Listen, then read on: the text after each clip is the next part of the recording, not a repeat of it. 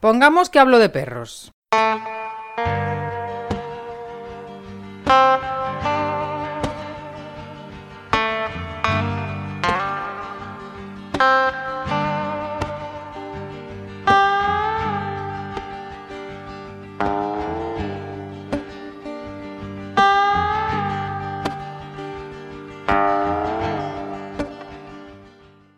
Uno de los mayores halagos que he recibido fue cuando Santos Salcines dijo que le parecía que yo tenía unas recetas muy bien cocinadas en mi cabeza.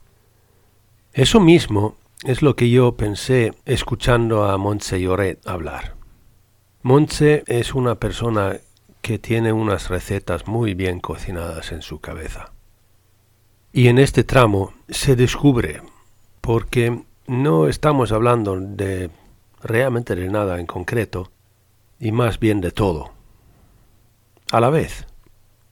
Y si lo tengo que dar un título, será de entender al perro, de cómo entendemos el perro.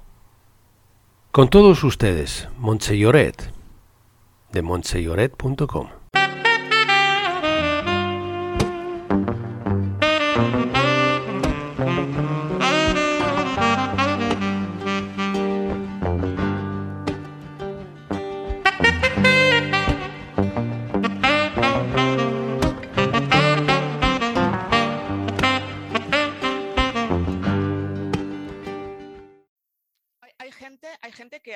hablas de castigo, yo cuando, eh, no, hablo directamente del castigo porque es una palabra que me horroriza, ¿no? Pero cuando hago las entrevistas con los propietarios, pues saco este tema para ver un poquito mm, cómo piensan, si, si, el, si, el, perro recibe, si le ponen la mano encima, si, si gritan, si no gritan, si les pegan broncas, bueno, un poquito para ver todos los estímulos negativos que tiene el perro.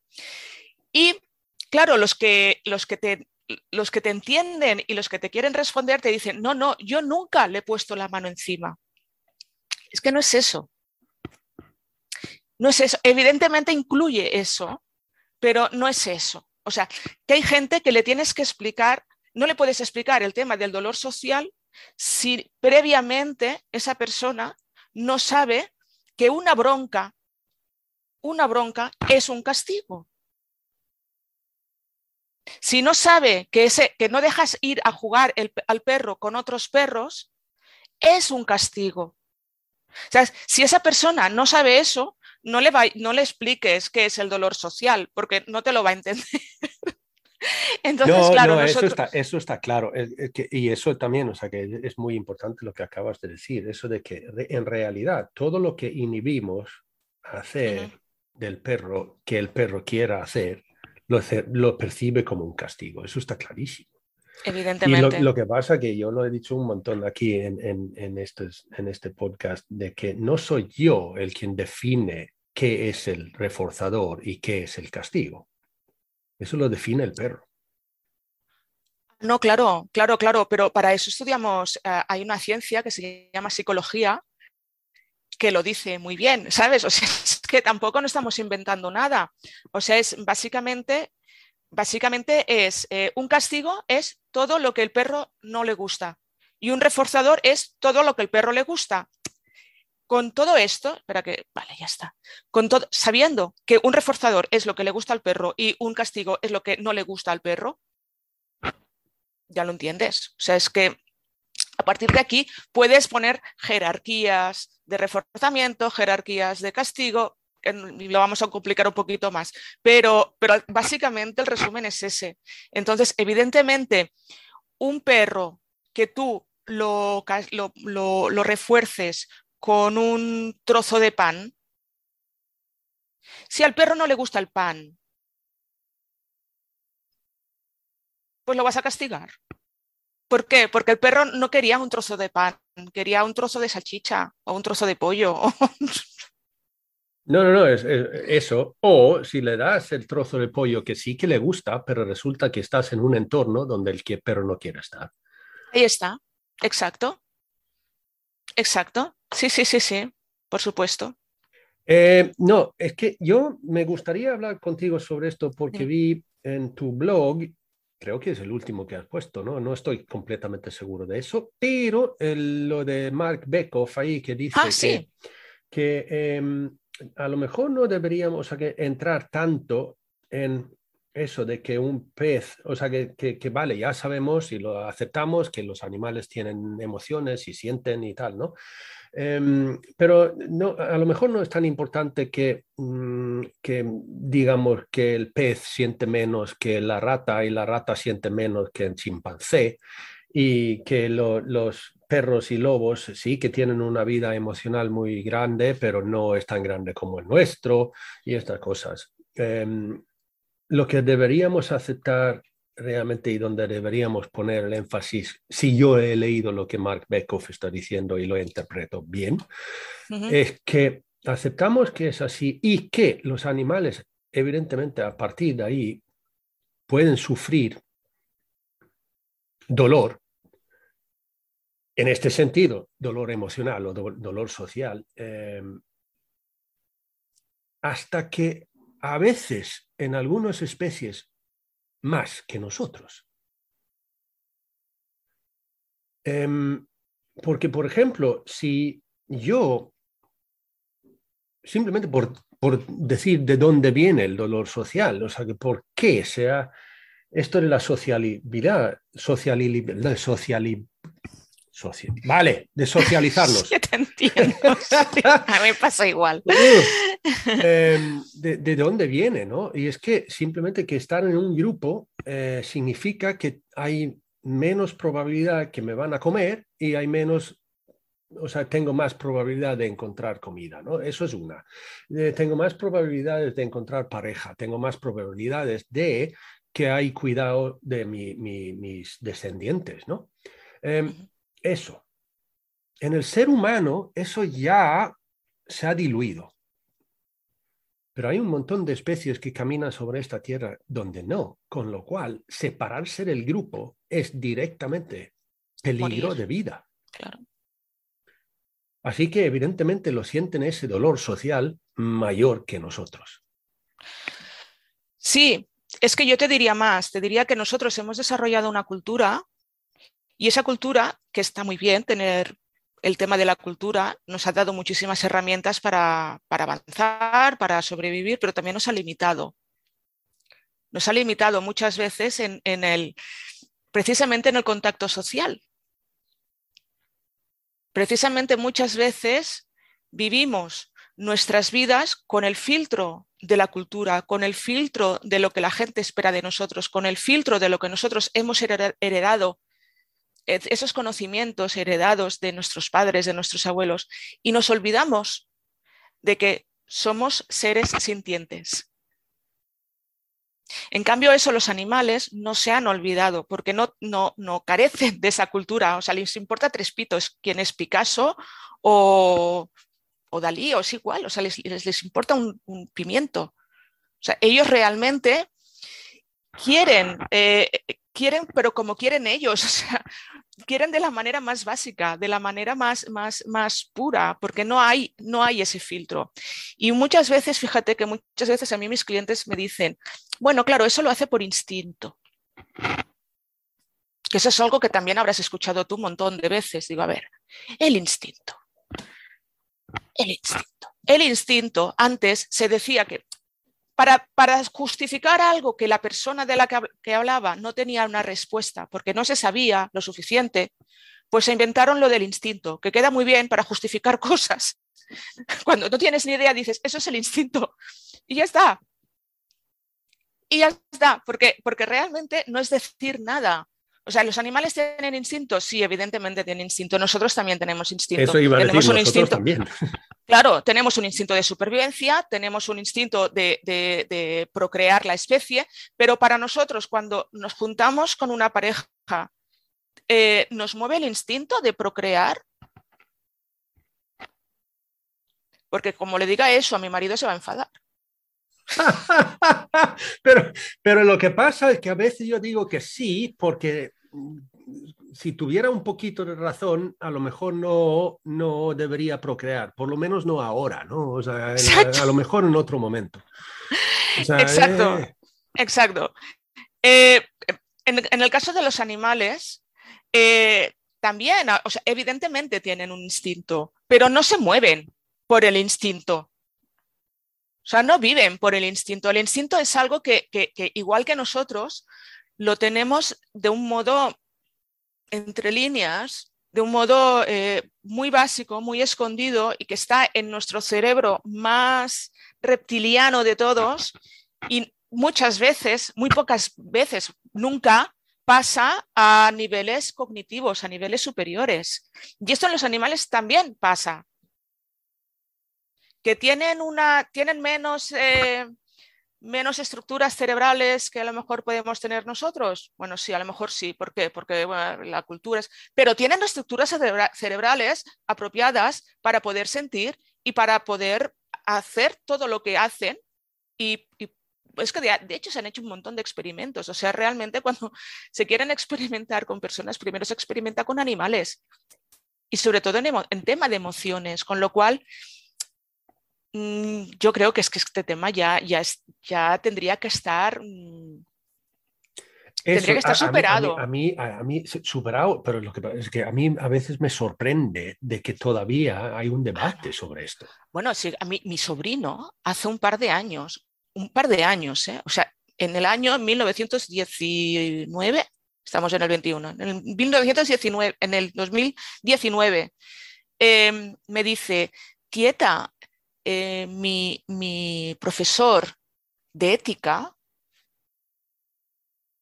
mi profesor de ética. Esto pasó a otro que lo vi en, Facebook que estaba para debatir con el profesor de ética, justamente. Y me, dijo, es que el profesor de ética me ha dicho que los animales no tienen sentimientos. Digo, ¿el perdón? Digo, a ver, digo, cariño, digo, si, si los animales no tuviesen sentimientos, yo no tendría trabajo. Ya, ya. Porque, claro, eh, eh, no, exacto. Exacto, exacto. Claro, si, si estamos diciendo esto en el año eh, se está diciendo eso en las escuelas. Eso, en la educación básica. En la educación básica. A chavales que no son tontos. Mi sobrino no es tonto. O sea, mm, es un chaval normal. Si personas normales están aprendiendo esto en las escuelas, jolines, nos queda muchísimo por hacer, ¿eh? pero mucho, porque las cosas no están tan superadas como deberían estar. Pero yo creo que de cierto modo esto es una manera de, también justificar lo que estamos haciendo nosotros con los animales. O sea, eh, es posible que este profesor en particular, es que lo que digo ahora no, no, tengo ni idea, de verdad, es simplemente un razonamiento mío ahora, en el momento. Es decir, que puede que este eh, va eh, a eventos taurinos y tal, y evidentemente para justificar esto estamos diciendo, ¿no? ¿No crees? No creo. no, es simplemente por ignorancia. Es simplemente por ignorancia. Es, eh, es tan grave que sea simplemente por ignorancia, porque estamos hablando de un profesor. Ya, uy, sí, vamos. Y además un profesor de ética. O sea, que, que, que sea simplemente por ignorancia es, es, es terriblemente grave. Es pues muy pues grave. Y además, pues es, curioso. Oye, Nacho, Nacho García, eh, si escuchas esto, puedes decir que sí, porque se trataba de, de, lo mismo. O sea, su hijo vino y el profesor de ética le había dicho lo mismo. O sea, que esto no es entonces de un profesor particular. Ahora ya, ya vemos que si son dos, ¿En no, dos comunidades distintas además? sí, sí, sí, sí, sí. Mira, una es aquí en, en, en Ginas del Vallés, eh, cerca de Barcelona, y, y, el otro profesor no sé dónde está. Pero no, está en Navarra. Imagínate, imagínate, claro. Pero no sé, yo no sé si es que hay algún libro que, que justamente... Pero yo lo veo así como ahora, ahora esto evidentemente es algo que estos dos profesores lo han sacado, yo diría, desde la misma fuente. Evidentemente. Que a lo mejor lo están usando en, el profesorado, no sé. Tenemos que, eso lo tenemos que mirar. Sí, sí. Más, más básicamente porque realmente, eh, mira, España creo que es un país que va avanzando muy, mucho y va avanzando bien teniendo en cuenta que estaba en niveles mm, totalmente horribles. Y bueno, por un inciso, un inciso, yo digo lo mismo, o sea, que hay gente que dice, por esto todavía está muy mal. Sí, sí, sí, este, puede que todavía está muy mal, pero lo que pasa es que está avanzando y está avanzando bastante. ¿eh? Está avanzando mucho. O sea, piensa porque lo que va, yo suelo sacar el ejemplo de Fran Rivera. Sí que salió ante unas vaquillas con su hija en brazos hace un par de años. Y el revuelo que salió por ello. Y el tío saliendo diciendo, pero si esto es lo mismo que hacía mi padre conmigo. Sí. Y cuando él hizo eso conmigo, nadie dijo nada. No, ya, pero ahora sí. Claro. Bueno, antes íbamos 40 mm, en un 600, sin cinturón de seguridad, y ahora tú el niño no lo puedes llevar sin su silla y su cinturón y sus sistemas de... Claro, nosotros íbamos en el, maletero. es que... O en la vaca del coche. Es que eh, las cosas yo, han cambiado, yo tengo afortunadamente. Un, yo tengo un recuerdo que íbamos, yo no sé si era, era el equipo de fútbol australiano y íbamos en, en, el, en, el, en el, vale, dentro de un coche, o sea, em, ¿cómo se llama eso? Ranchera, ¿no? Em, y había niños por todas partes. Yo, diría que habíamos 15 niños en el coche. ¿eh? Y llegaron los mismos que partieron. O sea, no se perdió ninguno por el camino. Sí, bueno, pues ¿qué es eso? Mi marido, mi marido, uno de los accidentes, porque era un kamikaze de pequeño, uno de los accidentes que tuvo fue lanzarse de un coche en marcha. O sea, abrió la puerta y se, la, y se lanzó. Claro, ahora esto es impensable. O sea, los coches tienen puertas con seguros, con, o sea, no, no, estas cosas no pasan. Pero bueno, afortunadamente, esto en el tema del bienestar animal y del respeto hacia los animales también está avanzando. Pero ¿qué pasa? Que nos queda algo que creo que es importante, muy importante, que es el tema de las escuelas, el tema de los chavales. ¿Vale? Que es realmente entrar en las escuelas y explicarles a los, a los niños que es tratar a un animal con respeto. Es básicamente eso, básicamente eso. Pero ¿qué pasa? Que si tenemos que competir con un profesor de ética que va diciendo, es que es muy fuerte, Jonás. No, el caso es, que yo también he dicho muchas veces que para llegar a un cambio es que se trata de educación, o sea que necesitamos educar y necesitamos educar a la, o sea, desde la base. Pero ahora resulta que vamos a necesitar educar a los profesores. Es que, um, chungo. Mira, yo cada vez que tengo un cliente, gracias a Dios me vienen muchos clientes que son profesores. Muchos clientes profesores y muchos clientes psicólogos. Es curioso, pero bueno, el caso es que es, así. Me vienen muchos clientes que son profesores. Entonces, yo cuando tengo un cliente que es profesor, digo, vale, digo, no te preocupes, te voy a dar todo el material para que tú en la escuela lo puedas utilizar, lo puedas no sé qué, y lo, lo hincho material. Y, llámame si tienes cualquier duda eh, para explicar esto a los chavales, no sé qué, no sé qué, porque realmente es importante, es importantísimo que los profesores estén bien formados sobre el tema, que no vayan arrastrando conocimientos desfasados, teorías completamente desfasadas equivocadas, e-, erróneas, que lo único que hacen es arrastrar este mal rollo y estos equívocos. Y... Pero bueno, y es, eso, o sea, realmente a, mí me interesa bastante el tema de las escuelas, eh, es algo que, creo que tendríamos que entrar. Se tendría que, poder entrar en las escuelas y crear un programa de la misma manera que el, eh, de Blue Dog o el programa de, To Be a Tree. Em, ¿Conoces estos programas? Que son programas para los chavales. Son programas que básicamente eh, están, están focalizados en el tema de la seguridad de los niños para evitar mordeduras por parte de los perros. Pero bien se puede utilizar este tipo de programas para explicar a los niños cuál es una relación correcta con un perro. Con un perro con un gato, o sea, con los animales que podemos tener en casa. Cómo los niños se tienen que, relacionar. Mira, en mi casa, yo cuando mis hijos nacieron, tengo mellizos, ya lo sabes, tienen tres años, claro, toda mi familia, ¡ay, los perros! ¡ay, los gatos! ¡ay! Bueno, eso es una locura que, las, familias que tenemos, perros y gatos, cuando viene algún bebé, tenemos que lidiar con todos estos comentarios de qué vas a hacer con el perro. Digo, pues, pues nada, pues, pues vivir con él. Estaba antes el perro que el niño, o sea, no, esta es su casa.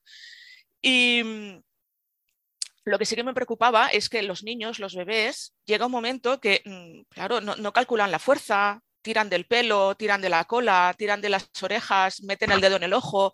Mm, bueno, son, pueden ser muy molestos. ¿Vale? Pero claro, con todas estas molestias, mira que nunca he tenido, gracias a Dios, toco madera, nunca he tenido ningún problema de mis, mis animales con mis hijos. Pero es que mis hijos, desde que tenían días, pesaban, mira, María pesaba un kilo setecientos, era una ratita. Desde que era una ratita, yo le estoy explicando lo que se tiene que hacer y lo que no se tiene que hacer con los perros y los gatos. Y ahora mis hijos tienen tres años. Mis hijos, mis hijos están más educados que cualquier persona que puedas ver por la calle para con un perro con un gato. O sea, mis hijos ven un perro o un gato por la calle y me dicen, ay, mira, mamá, un perro grande. Y ya está, ahí se queda todo. No les entra la falera de ir a tocar al perro. No, no, lo respetan. Dicen qué bonito es, y yo sí, cariño, es muy bonito ese perro, es, es muy grande, ¿eh? Pues hala, venga, vamos para casa. Y ya está. O sea, no, no, no, no respetan, pero tienen tres años, Jonás. Pero eso es algo que yo estoy haciendo desde desde que nacieron, desde el mismo día que nacieron, les estoy explicando, explicando, explicando, explicando, explicando, explicando, y esto no lo hagas, y esto no sé qué. Pero, pero yo creo que esta parte, o sea, para poder hacer esto con nuestros chavales y para que las cosas cambien, primero los adultos tienen que estar formados. Eh, yo leí un, un, esto fue en un artículo en un periódico sueco, luego no encontré la fuente de ello, pero leí un artículo una vez hace dos o tres años de que según las casas aseguradoras en Europa, eh, mirando el, o sea, que el índice de mordida en diferentes razas de perros, o sea, que las aseguradoras, o sea, que cuando habían tenido que entrar con indemnizaciones y tal por mordidas de perro y pim, pam, pam resulta que la raza en Europa, eh, yo no sé en España, pero en Europa se decía en Europa en general, em, supongo que es la Unión Europea. Em, la raza con más índice de mordidas a seres humanos, Golden Retriever. Bueno, yo no sé de dónde ha sacado este dato. Yo tengo un dato que y segundo, el labrador. Sí, sí. Yo tengo el dato de que es el Cocker Spaniel, pero creo que podría ser en España. No estoy muy segura. No estoy muy segura porque este es un dato, es un dato que bueno, nos lo dieron cuando hice el máster y hace bastantes años. Cocker Spaniel. Pero Cocker Spaniel, el labrador. sí, lo que dijeron ahí, o sea, lo que está claro, porque por ejemplo el Rottweiler estaba muy abajo en esa lista pero muy abajo. Y luego tenemos también los Yorkshire y, chihuahuas y estas cosas, ¿no? Em, pomeranias, em, típico. Y yo diría que estos a lo mejor podrían estar todavía más arriba en la lista, eh, pero lo que pasa es que como las mordidas de estos a lo mejor no llega una denuncia, con lo cual ya no hay entrada por la aseguradora. Pero la razón está, está claro. No hay nadie, no hay nadie que va a un Rottweiler diciendo, ¡Uy, qué guapo, qué, bonito, cuchi, cuchi, cuchi! Y pone la cara en, la boca del perro, ¿no? Pero lo hacemos con, como tú, o sea, el cocker, evidentemente, el, golden retriever, el labrador, y, y, eso, como yo he dicho muchas veces también, los... Por, es culpa de sí, aparte de los, los, los perros pastores, como lo veo yo, como claros, claros sufridores en nuestra sociedad. El otro es el pequeño, el Chihuahua, el Yorkie, el, esto es porque, vamos, tremendo. Sí, sí, sí. Yo, yo siempre les digo a, los, a, las personas con las que lo digo, esto es culpa de Walt Disney. Walt Disney creó a los animales como eh, seres em, achuchables, ¿vale?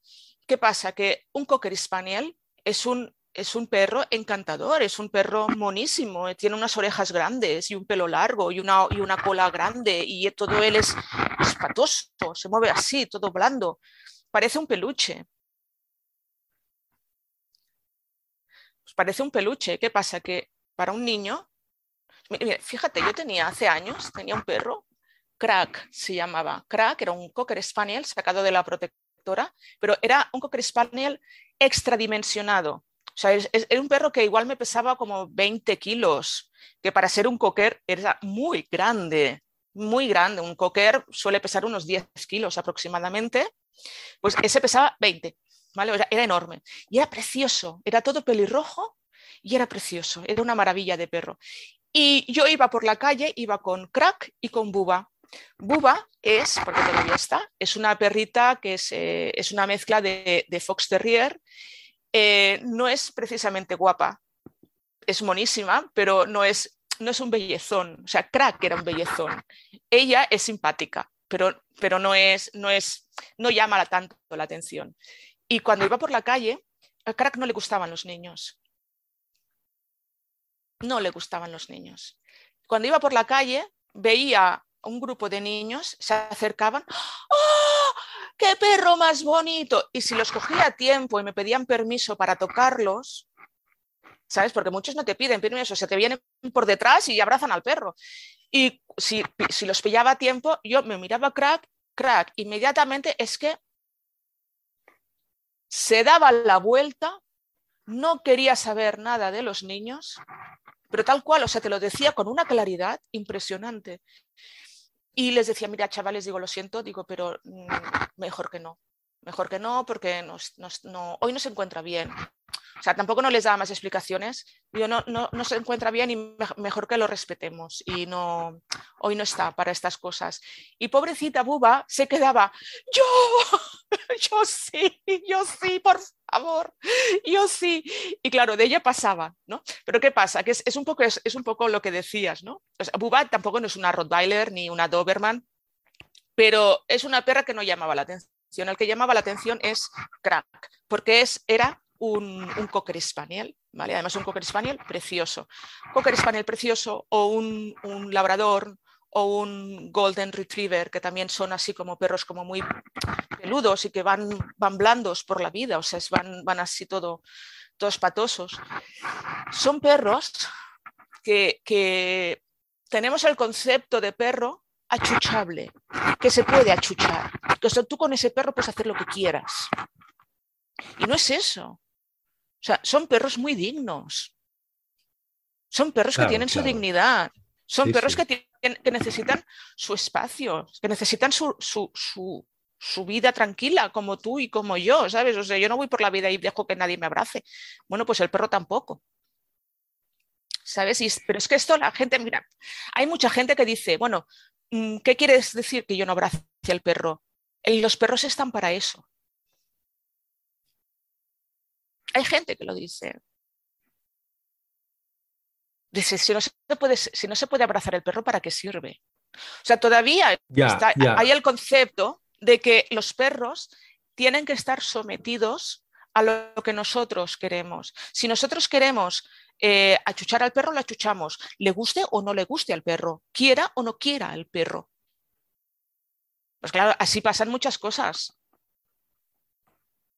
Así pasa. Y, luego, no le castigamos.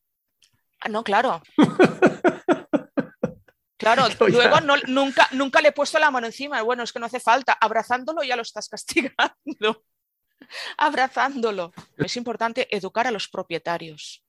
Sabes que, que, haya, evidentemente lo que haces tú es genial, o sea, es fantástico, me voy a apuntar a todos, ¿eh? pero, pero a los propietarios pero muchas veces en, los, en los cursos nos hemos quedado en los cursos de obediencia básica y de miedo a los petardos por San Juan y ya está. Pero es que realmente es importante ir a los propietarios machacándoles, machacándoles, machacándoles, machacándoles. Sí, pero es como yo, yo, yo dije en, un artículo hace poquito, o sea, que necesitamos dar el giro nosotros.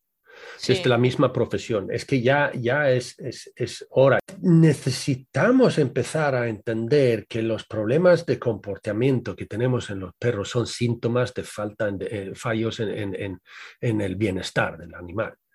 Eh, y eso no lo arreglamos con, con, clases de obediencia, eso no lo arreglamos con, con, agility. No, evidentemente, pero es que, a ver, yo creo que en esto hay un, hay un error de marketing.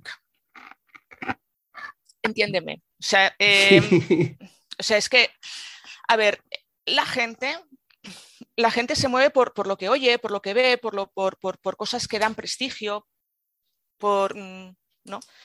¿Qué pasa? Que el público normal eh, ve que el agility es divertido.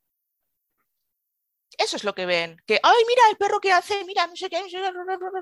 Pues necesito hacer algo con el perro. ¿Qué hago? Lo primero que les viene a la cabeza es agility. ¿Por qué? Porque el agility es una actividad que desde hace bastantes años se ha vendido bien se, ha vendido muy bien de cara a los propietarios. Que obviamente son propietarios que no saben qué hay detrás del agility, no saben el nivel de estrés que hay detrás del agility, no saben el, el nivel de competición que tiene que soportar un perro en agility, no sabe que el agility muchas veces está tan mal utilizado que supera los lindares que el perro puede tolerar. Con lo cual, tal vez, tal vez, muy seguro, no sea la mejor opción que puedes coger para tu perro si quieres hacer una actividad. Y muchas veces se olvidan de socializar a los perros. De no, como lo llevo a clase de agility, pero si el perro ha estado saltando vallas, no ha estado con perros. ¿Vale? Ha estado saltando vallas y pasando por túneles, no ha estado con perros, no ha estado viviendo con perros. ¿Qué pasa? Que si los propietarios tienen estas actividades, la agility, el OCI, Em, diversas, tan, metidas en la cabeza, cuando ellos crean que van a, hacer una actividad con perros, se van a ir directamente a buscar un club de agility. Aquí, nosotros, digo nosotros, digo el, grupo de, educadores em, amables o respetuosos, eh, hemos fallado en el pasado de no vender la, opción correcta de un modo correcto. Y yo creo que es lo que tendríamos que hacer a partir de ahora, focalizarnos en vender, venderle al propietario cuál es la opción correcta. O sea, Canipark precisamente está para eso. Canipark es un centro vallado de 25.000 metros cuadrados, vigilado, vigilado para mirar los grupos, los propietarios, que eh, para, mantener los grupos equilibrados. Ya está. Ya está. Pelotas, no, no hay pelotas. Chuches, no, no hay chuches. No, no. Pero, no eh, hay chuches, pero entonces, ¿qué hago yo con este bolsito de, que tengo yo para chuches? Pues lo guardas en el coche. O sea, no, quiero, verlo. No, evidentemente, o sea, allí, allí lo, que lo, que, lo que tratamos de explicar a los, a los propietarios es que allí lo que van a disfrutar es de ver a su perro cultivando relaciones sociales con otros perros. Ya, pero si no, no le digas nada. Si el perro va para allí, no, no, no le llames. Si el perro va a ensanzarse, no, no te preocupes, no te metas, se va a meter otro perro, ya lo vas a ver. Pero es eso, o sea, precisamente Canipark es eso, es, lo que queremos hacer. ¿Sabes? Y es, y es nuestra función. O sea, claro, evidentemente yo lo voy a vender por un tema mm, de negocio, e, evidentemente, evidentemente es un negocio, pero, pero sobre todo también es un tema de, de, que hasta ahora no se ha vendido de un modo apropiado al público. Yo creo que nuestro problema siempre ha sido que eh, vamos por, mm, o hemos empezado, primero divididos, ¿vale? Eso de, eso de entrada. O sea, que el, el, que vive al lado de nuestra casa y hace nuestro trabajo es nuestra competencia directa, con lo cual a ese ni agua, ¿vale? Eso ya de entrada. Pero es que además siempre hemos ido con bueno, yo no, yo no quiero dinero para, para vivir, yo, yo haciendo el bien, yo ya estoy. Hay muchos así. Hay muchos profesionales que cuando empiezan a trabajar dicen, no, yo con el, el dinero para vivir, digo, tú eres tonto, Tú estás, tú, mm, que, si tú trabajas de lo que te gusta, me parece, me, parece genial. Es lo que tienes que hacer, trabajar de lo que te gusta. Pero coño, tío, que tienes que comer, que tienes que pagar tu hipoteca, que tienes que alimentar a tus hijos, que tienes que pagarte el móvil, que tienes que pagarte el Netflix. ¿Sabes? O sea, que, el dinero existe. el dinero existe. Messi juega al fútbol porque le gusta. Exacto. Pero se fue del Barça porque allí no le pagan bastante. Ahí está. Ahí está, que tenemos el honor de poder hacer lo que nos gusta, es genial, pero no por eso, no por eso vamos a renunciar a nuestros beneficios económicos, ¿vale?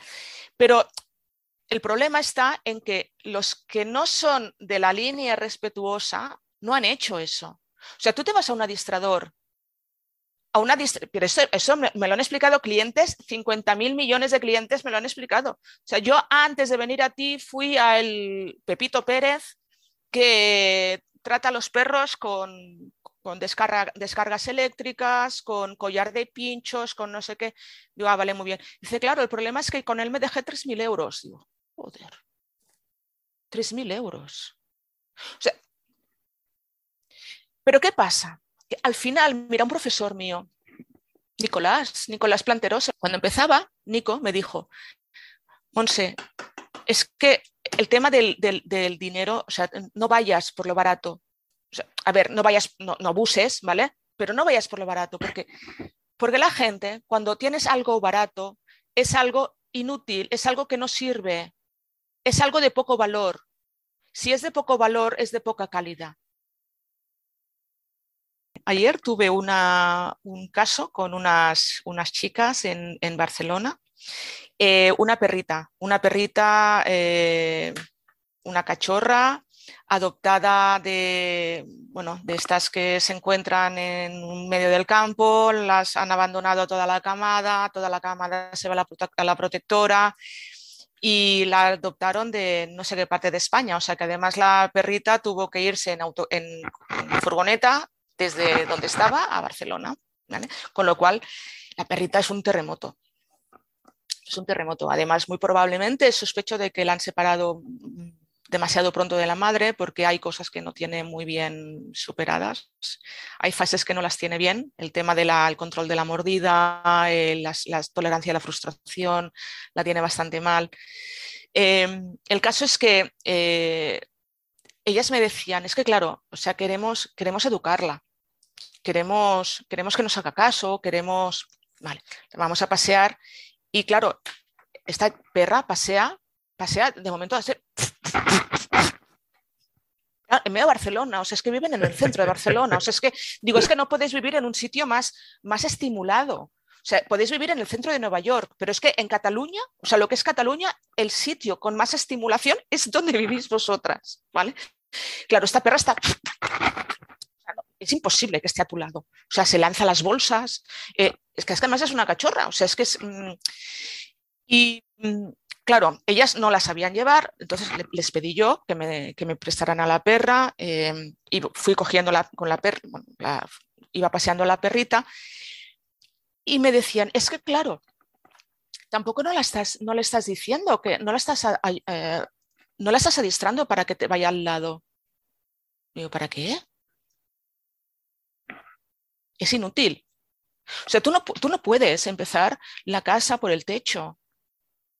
Tú primero tienes que tener un perro equilibrado, un, perro que esté, que esté eh, bien, con la cabeza bien amueblada, que esté confiado, que esté, que esté bien, que esté feliz. Después, después, si quieres, si quieres, le enseñas un sienta o le enseñas al lado, pero porque te da la gana. Pero el perro ya te lo va a hacer ya te lo va, o sea, es que no lo, vas, no lo vas a necesitar. O sea, de entrada, esta perra, su problema no es que no te vaya al lado. Yo he decidido, porque lo que pasa es que me surgió el, hace, ¿qué? La semana pasada o la anterior, no, la semana pasada, sí, estuve dando una charla en, el Perros Nuestros Grandes Maestros de Edgar Serrano, de Donny, La Manada de Donny. eh, en México.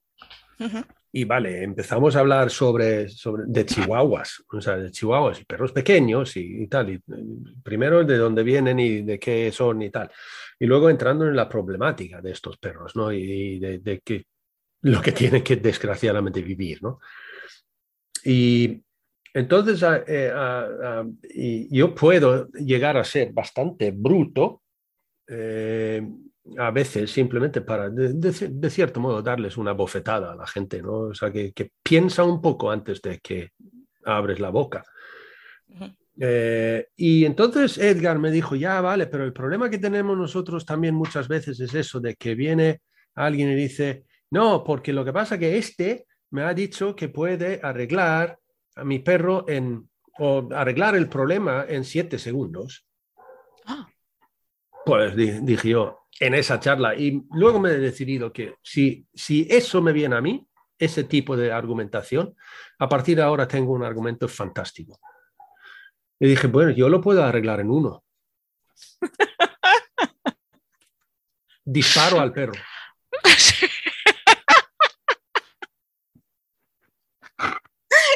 Porque lo que pasa es que de verdad toda la argumentación esa se basa es que, en que yo tengo un problema, que ese problema se tiene que arreglar.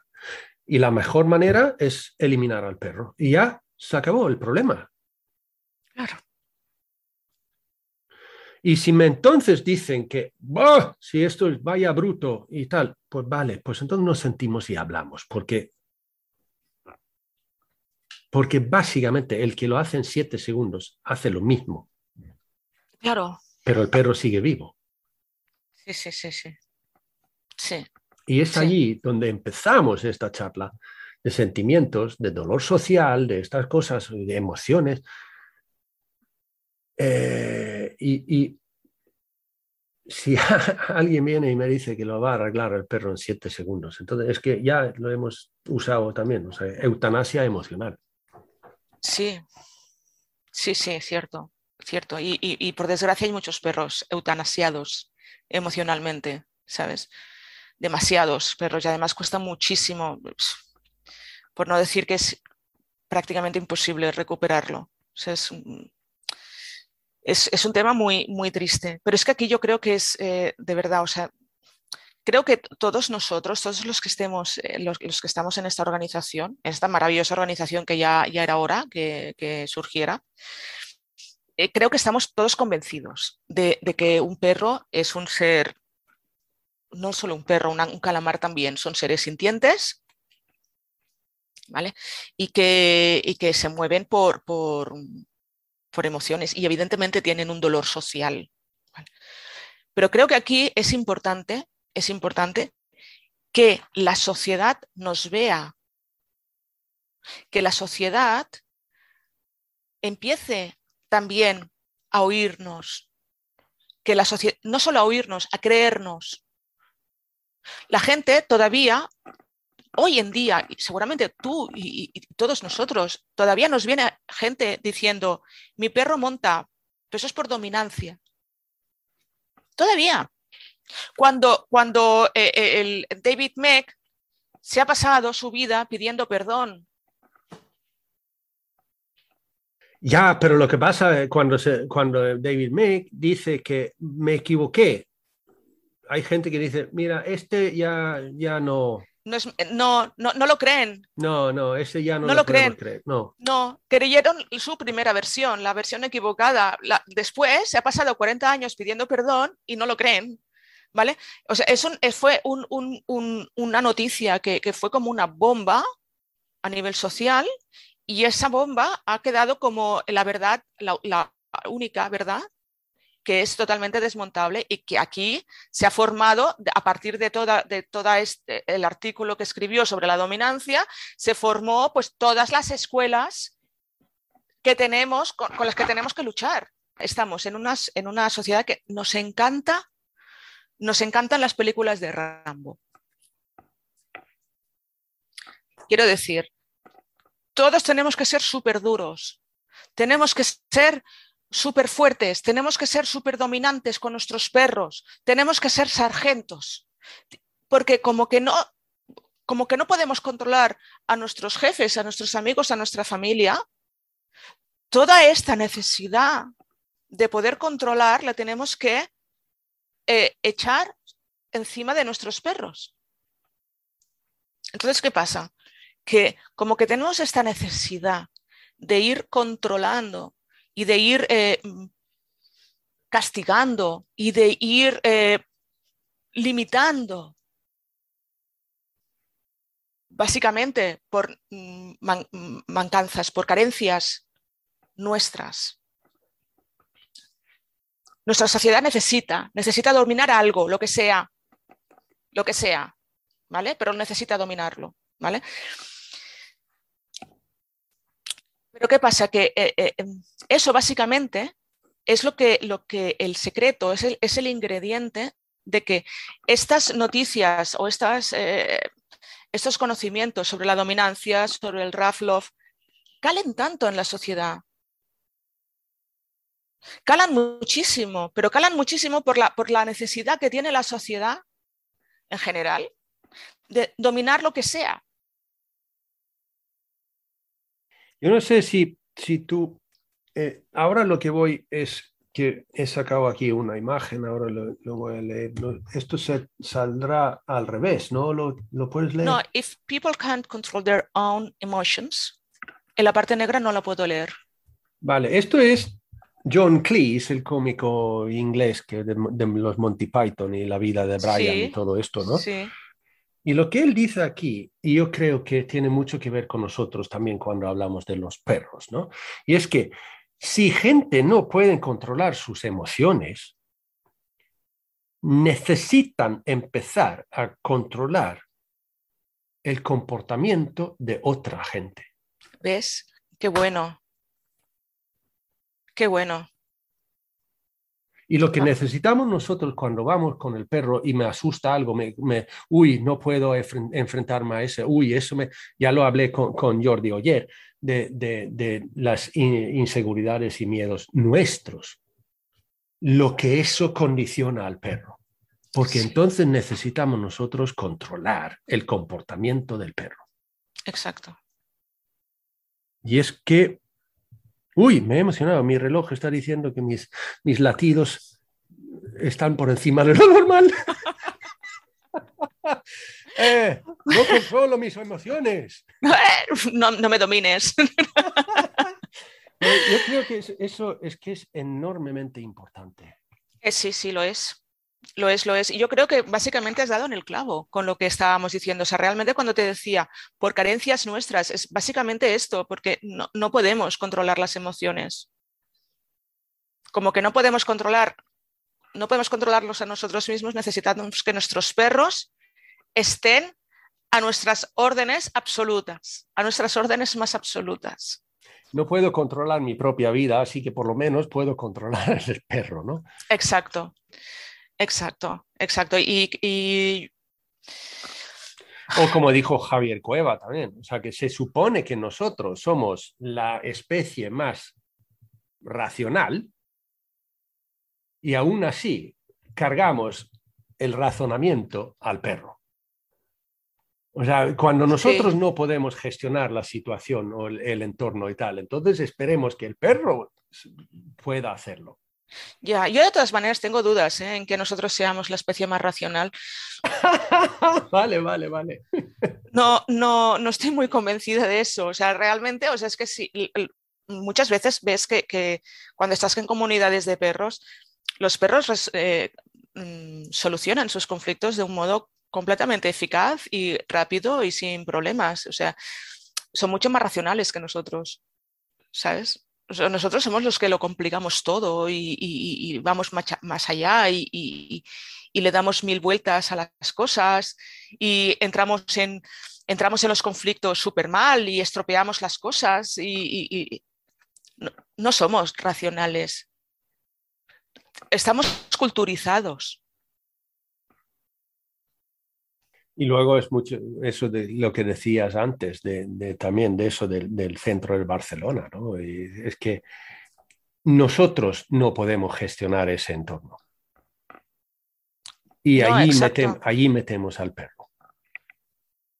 Claro, o sea, imagínate, un perro que venía de, de vete a saber, del campo, de...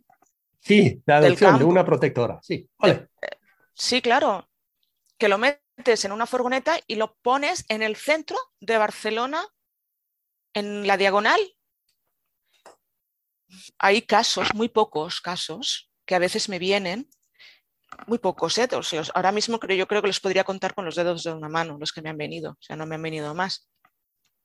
Que son personas que quieren adoptar a un perro y me llaman a mí para que les ayude a elegir el perro más adecuado para ellos.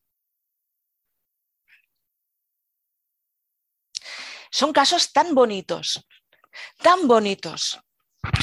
Y, es tan importante que esas personas hagan eso, porque lo que suele pasar es que la gente adopta por impulsos.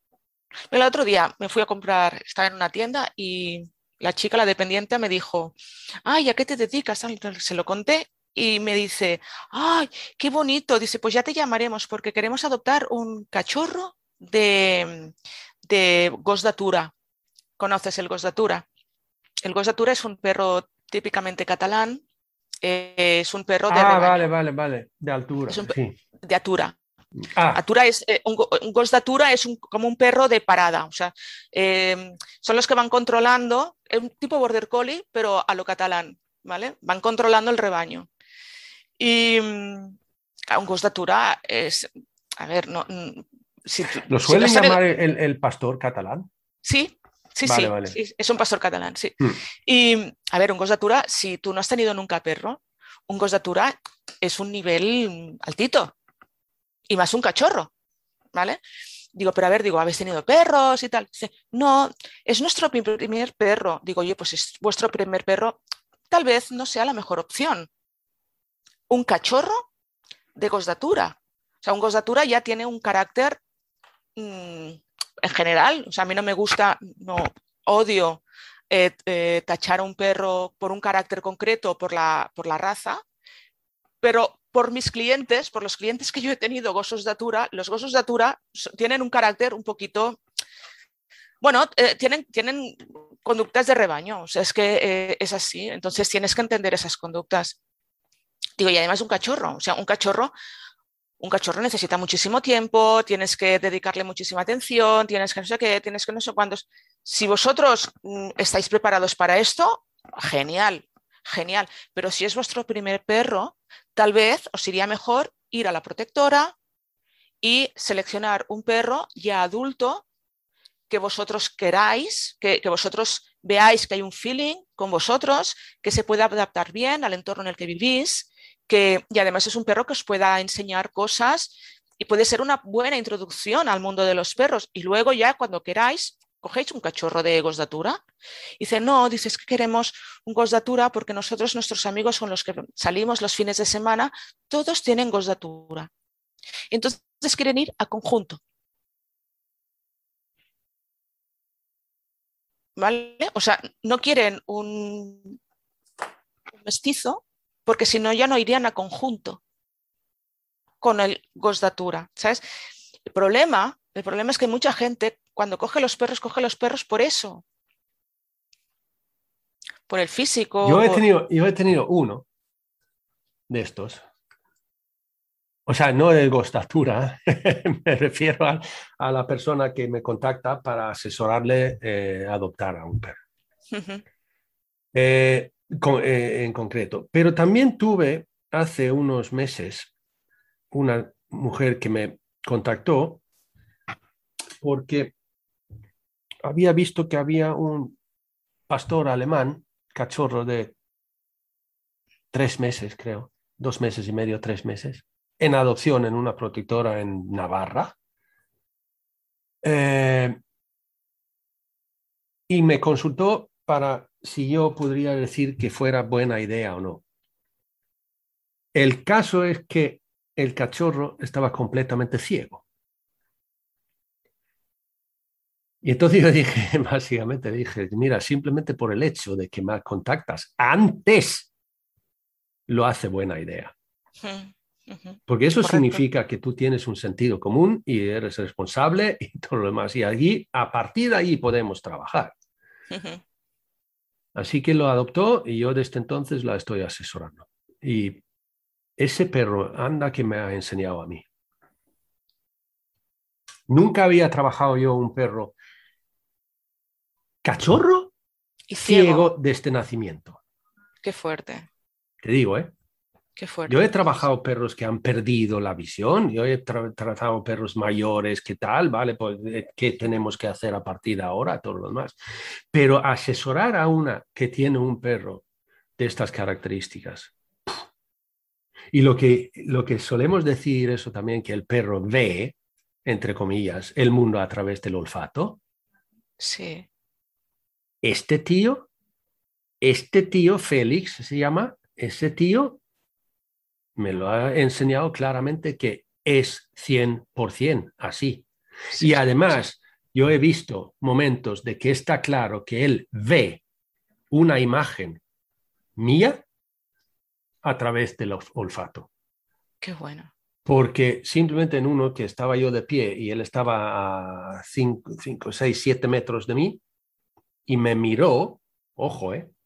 Ojo, sí, sí. me miró, entre comillas, directamente a la cara y yo me agaché y la cara de él, la mirada de él me siguió bajando. Es que me digo, él no me ve con ojos, pero sí que me ve con el olfato. Sí, sí, la imagen olfativa bajaba, con lo cual él bajaba la mirada. Yo digo, leches, esto tenemos que sacar un vídeo. Porque era completamente ciego, o sea, no, no veía 100%, No, tiene nervio. Ah, ostras, no claro, hay, entonces... No hay conexión, o sea que está 100%, ciego. 100%, ciego. Sí, sí. Y fíjate tú que ahora le llevamos a, paseos grupales y tal, ¿sabes? Y, juega, por, por ejemplo, juega mucho con un Braco Weimar, eh, que son de misma edad, con lo cual eso significa que ya se conjuntan ellos dos y tal. Y gente dice, ¿pero de verdad es ciego? Y es que la única vez que lo nota, vale, a veces se emociona y entonces a lo mejor se, choca con algo y tal, ¿no? Porque ya la cognición se va. pero, pero luego notas que cuando hay una bajada más inclinada, entonces le cuesta. Ajá. Entonces va muy cuidadosamente bajando. Subir no cuesta, pero bajar sí. Claro. Eh, porque el, o sea, que el suelo se va. Claro, claro, claro, claro. No sabes dónde está el fin. sí, sí, sí, y, también tiene una manera de caminar con, las patas, evidentemente usando las patas como un, como, como un palo blanco. Claro, exacto. Sí, sí. Claro. Pero es muy, muy, muy chulo. Qué bueno. Y, yo llevo ya que ahora tiene 13 meses, o llevo 10, 10 11 meses con él ahora. Qué bueno. Y seguiremos, seguimos. Qué, bueno, qué bueno. Pero ese, es muy, muy, muy chulo. Muy sí, chulo. Sí, sí, sí. Sí, sí, sí, no me encanta, me encanta. A mí me llegó, lo que pasa es que no, no, no pude cogerlo, más que nada porque ellos querían a alguien que ya tuviese experiencia. Tenían un perro sordo ciego y a mí me llamaron y, pero claro, una de las preguntas que me hicieron es, ¿tienes experiencia ya con perros sordos ciegos? Digo, digo, no. Lo siento, digo, pero claro, es que afortunadamente no, no es tan habitual que, que te llegue un perro, un perro sordo ciego. Y entonces supongo que cogerían a otra persona. Pero, yo diría ahí, o sea, que lo que yo digo, hay que tener en cuenta que, por ejemplo, a través de la vista podemos, digamos, hacer una, un barrido de, entorno físico mm, más rápido. Y entonces un perro ciego, como no tiene eso, necesita un poco más de tiempo para recoger la información necesaria en un entorno nuevo o tal. ¿no? Eh, yo tengo aquí en casa también uno de nuestros chihuahuas, es, es completamente, vale, sordo y luego es casi albino, con lo cual la vista no es la mejor del mundo, eh, pero no es completamente ciego. Por lo menos ve sombras y cosas, eso está claro, porque ve movimientos. Y, así que pero es completamente sordo, con lo cual es, cuando venimos a casa, por ejemplo, y los demás perros se alteran y vienen a saludar, a lo mejor el tío está enroscado y no se entera, hasta que lo capta a través del olfato. Del olfato, sí, sí, sí. Entonces, de repente, un, 30 segundos, un minuto más tarde que los demás, entonces, y viene tan contento a saludar. Pero es que, es que eso... Ale, aparte de, aparte de eso, de, como lo mismo, mientras no pierdan el, el olfato, no, no, me gustaría un perro que no tiene olfato, no sé cómo, cómo gestionaría la vida. ¿eh? Eso, ah. no, no, no lo he tenido nunca, no, no, porque, bueno, bueno. Sí, sí, sí. les joden el olfato, pero eso lo vemos en, en perros mayores, que, que el sentido del olfato se va poquito a poco. Sí, sí, sí, sí. Y es que... Sí. Y de allí mucha reactividad y tal. Sí, yo creo que es algo que nos falta, nos, nos falta por estudiar el tema de la pérdida de, del olfato por, por, parte de los perros. Básicamente porque como para nosotros, para los humanos, no es un sentido demasiado, demasiado importante, para nada importante. O sea, nosotros podemos vivir perfectamente sin olfato, casi casi somos, no tenemos olfato, tenemos muy poco olfato. O sea que si nos quitan el, poco que tenemos, pues tampoco no hay mucha diferencia. O sea, básicamente podemos hacer una vida normal con los oídos y, la vista. O sea, no, no, no, pasa nada. Yo creo que esa es la razón del por qué tampoco nos estudia. O sea, ¿cuál es, ¿qué es lo que puede motivar a un perro a perder el olfato? las causas patológicas o, los, un accidente que pueda tener, eh, la edad. La edad es posible que sea una, causa de, pérdida perceptiva. En, esta pérdida perceptiva obviamente se incluye el olfato, ¿vale? ¿Y cómo acarrea esta pérdida de olfato en los perros? Porque evidentemente sabemos que un perro que pierde la vista o que pierde el oído eh, no percibe el entorno del mismo modo pero ¿y si percibe y si pierde el olfato? Como que eso es algo que no, no podemos imaginarnos, como que el olfato canino es algo que está completamente fuera de nuestro alcance, o sea, no, no, podemos entender el olfato canino en, en, toda, su, en toda su globalidad. globalidad. No, no podemos ni siquiera estudiar esto. ¿Sabes qué te quiero decir? Sabemos, porque sí que sabemos que el olfato es sin duda el sentido más desarrollado del perro. Sí. También deberíamos deducir de, ello de que la gran mayoría de la comunicación entre perros también debería ser a través del olfato. Es, por pura lógica, eh, diría yo, ¿no? Em, ahora, eso lo, como ser humano lo podemos aceptar, que eso es así, y podemos decir que, vale, es así. Pero el problema es que no podemos descifrar el lenguaje que tienen ahí, no, no tenemos ni idea. Sabemos, vale, el perro ahí está marcando, pues estará diciendo algo. ¿Pero qué? Vale, que ya sabemos también que no tiene sentido eso de que voy 20 kilómetros con mi perro a un sitio donde no ha estado nunca y le saco y doy un paseo y el perro marca aquí, marca allá, marca allá. Hace 30 años decíamos que eso era que estaba marcando el territorio. Vale, ahora, eso es absurdo, perdón. o sea, que un perro que va a un sitio que no conoce nada no va inmediatamente allí y decir, esto es mío. Pues no, no, no tiene ningún sentido. Con lo cual, vale, ahora estamos más bien diciendo que es el Facebook del perro. Y yo creo que vale, bien. Pero ¿qué realmente contiene las entradas en el Facebook del perro? Eso no tengo ni idea, de verdad. Yo lo que les suelo explicar, lo que pasa es que, claro, tampoco no sé hasta qué punto es, eh, es cierto, eh, es cierto, creo que es cierto, pero, pero seguramente es, es eh, Mm, falta información.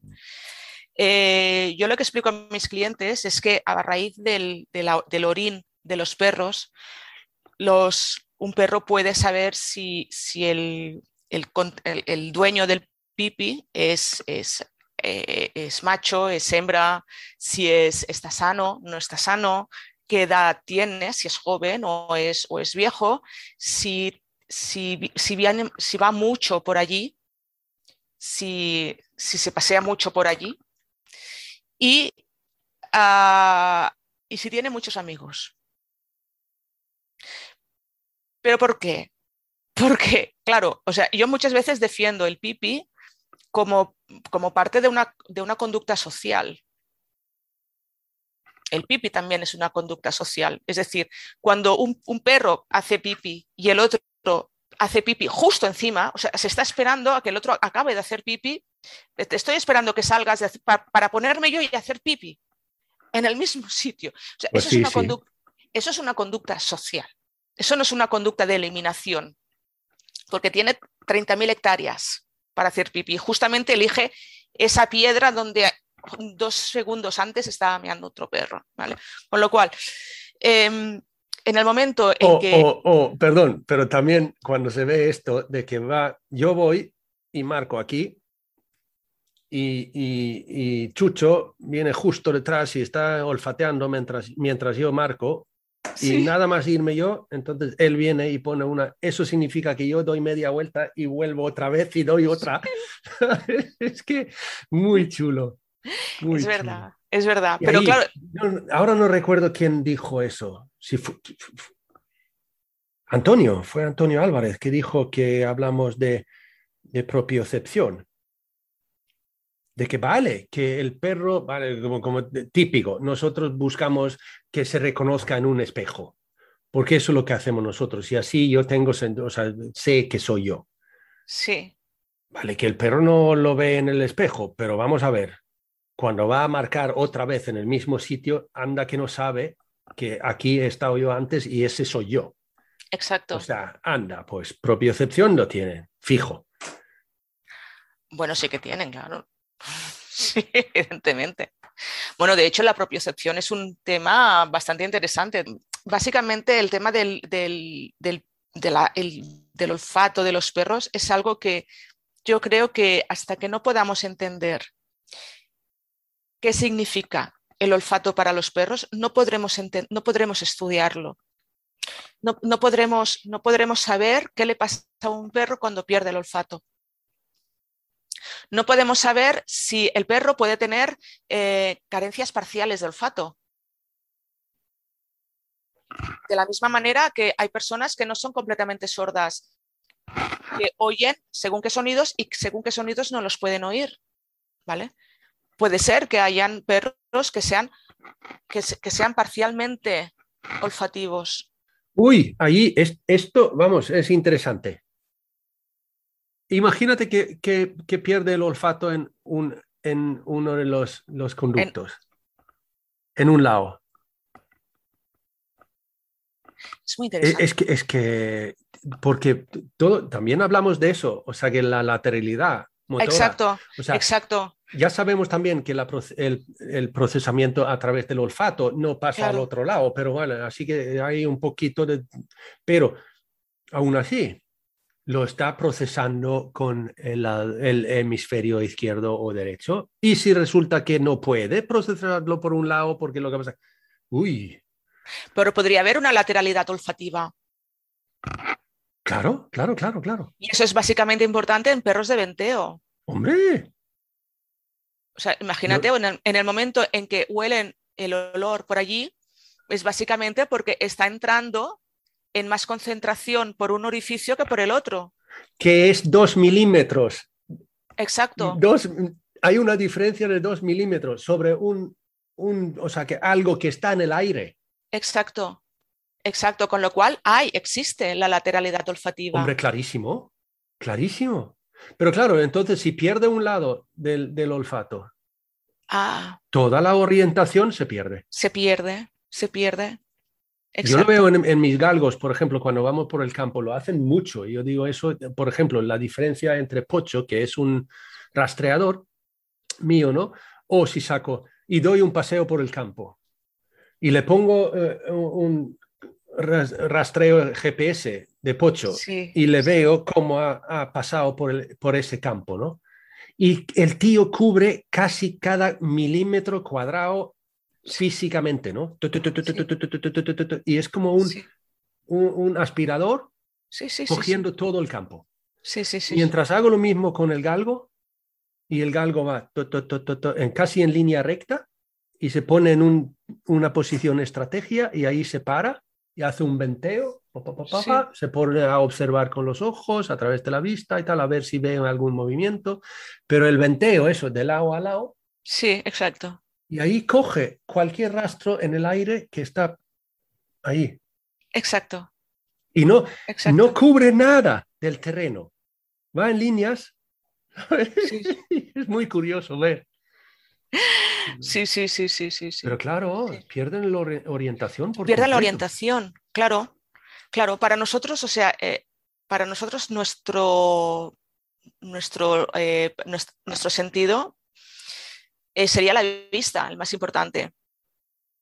¿no? O sea, mm, sí que es verdad que el oído es una persona que es sorda, tiene, tiene dificultades sociales. tal vez me atrevería a decir que tal vez sea la vista. El problema es que los perros, la vista de los perros no es muy buena. Es realmente el peor de sus sentidos. ¿Vale? Como, y para nosotros es el mejor. Si para nosotros el, eh, nuestro mayor sentido es el que nos proporciona una distribución espacial, obviamente nos ayuda el oído y nos ayuda el poco olfato que tenemos.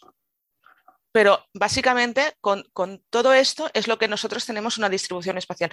Si para el perro, que no tiene prácticamente vista o que tiene muy poca vista, lo que tiene es el olfato, básicamente por donde se, organiza a nivel espacial es por el olfato. Si le falla un, un, hocico, un, orificio, entonces le falta la lateralidad. Sería, sería eh, como cuando nosotros perdemos la vista de un ojo, que perdemos las, las tres dimensiones, la profundidad. Exacto. Podría perder la profundidad olfativa. Eso. Interesante. Es muy interesante. Sí, sí, sí, sí. Deberíamos lanzar un estudio en eso. Sí. Ir yo no tapando, hablar. tapándoles orificios de, nariz es, Es, verdad, no, es, es, algo, es algo como para tenerlo en cuenta. ¿eh? Yo creo que sí. No, no, no. O sea, vamos, es que nosotros tocamos por encima eh, eh, es como si voy, eh, voy remando en un barco en, el mar. Estoy aquí flotando por encima. Sí, hay, hay miles de metros de mar debajo. Sí, exacto. Exacto. Sí, sí, sí, sí. Así que, Montse, si alguien, alguien quiere contactar contigo porque le han gustado lo que, lo que, lo que has dicho ah. aquí, ¿no? ¿Dónde, ¿Dónde se dirigen?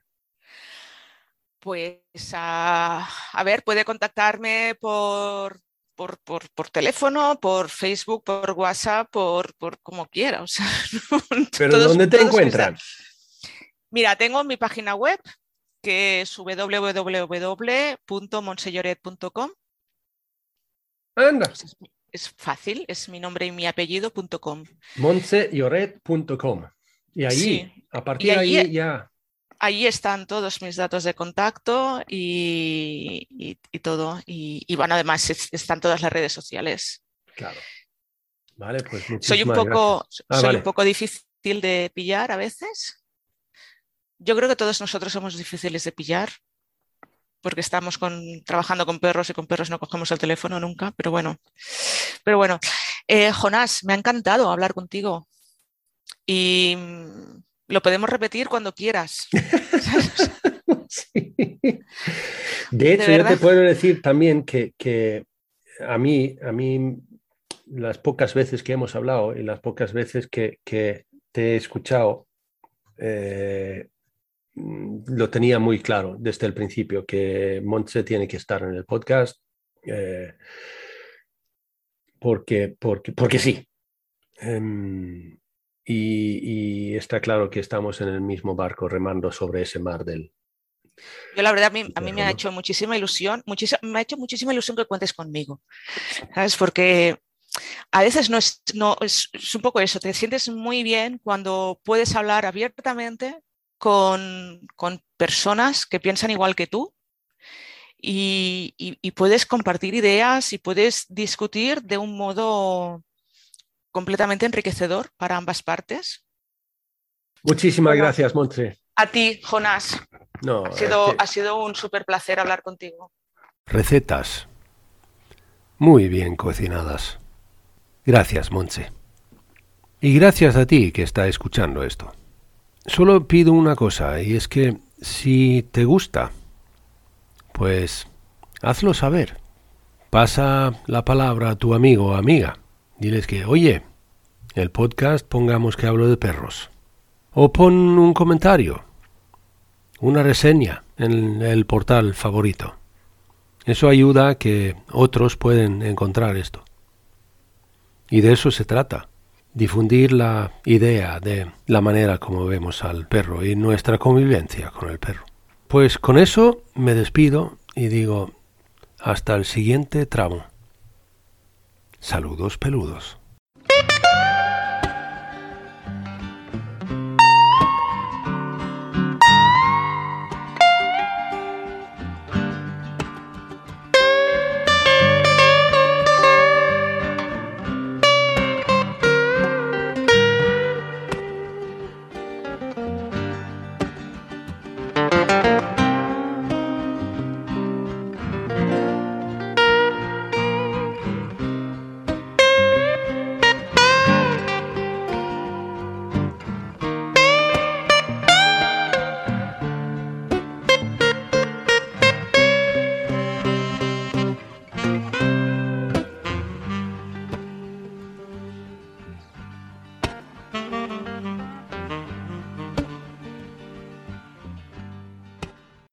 Pongamos que hablo de perros es un podcast producido por Jonás Centro de Educación Canina y presentado por Jonás Tulín. La parte musical viene por cortesía del dúo sueco Baba Blues. Cualquier comentario, idea, sugerencia o simplemente porque quieres decir algo está muy bien recibido en el correo electrónico hola pongamos que hablo de perros.info.